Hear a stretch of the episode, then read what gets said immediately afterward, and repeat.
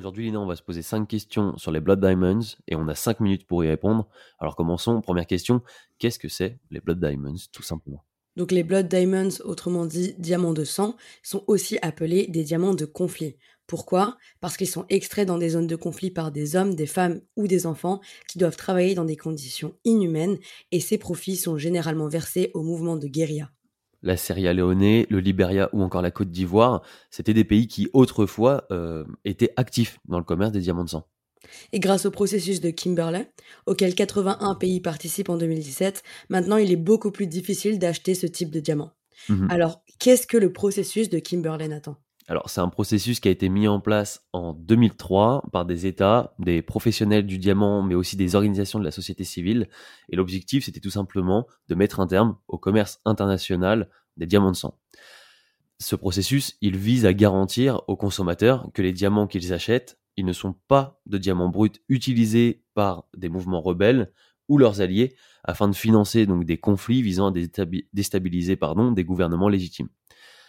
Mais ce qui est aussi intéressant, c'est se demander qui sont les acteurs de ce processus et qui participe à ce processus. Donc. Avec cette prise de conscience des diamants de conflit, les acteurs au cœur de ces problématiques s'investissent pour trouver des solutions. Industriels de diamants, États et ONG ont donc créé, sous l'égide de l'ONU, un système qui vise à interdire l'importation de ces diamants de sang. On a six pays importateurs, l'industriel diamantaire sud-africain De Beers, les ONG Global, euh, Global Whiteness et Impact, euh, qui ont depuis quitté l'organisation respectivement euh, en 2011 et 2017, je crois. 2017, c'est ça.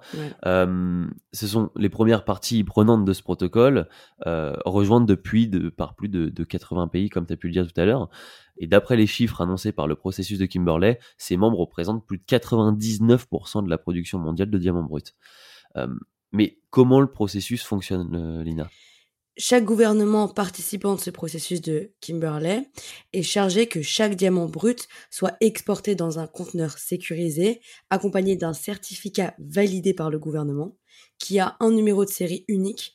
Et ça, ça permet quoi? Ça permet d'attester que les diamants ne proviennent pas de pays en guerre et qu'ils n'ont donc pas servi à financer des mouvements rebelles. Et puis selon le processus de Kimberley aussi, les diamants certifiés ne peuvent pas être échangés, enfin ne peuvent être échangés pardon, qu'entre pays signataires du processus de Kimberley. Aucun chargement de diamants bruts non certifiés n'est autorisé à pénétrer ou à quitter le territoire d'un pays participant. Et donc, le processus de Kimberley, on comprend bien qu'il repose sur les États.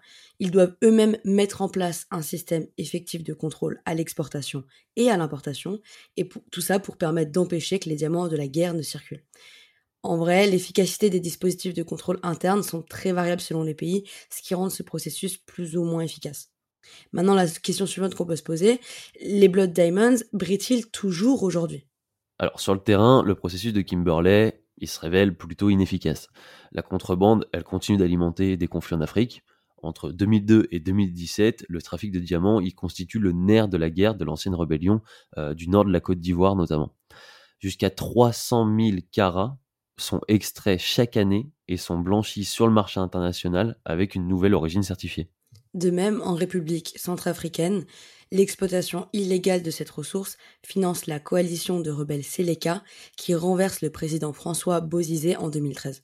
Selon l'ONU, entre 2013 et 2014, cette fois, c'est 140 000 gemmes qui vont être exportées frauduleusement vers Dubaï, le Qatar ou encore la Chine.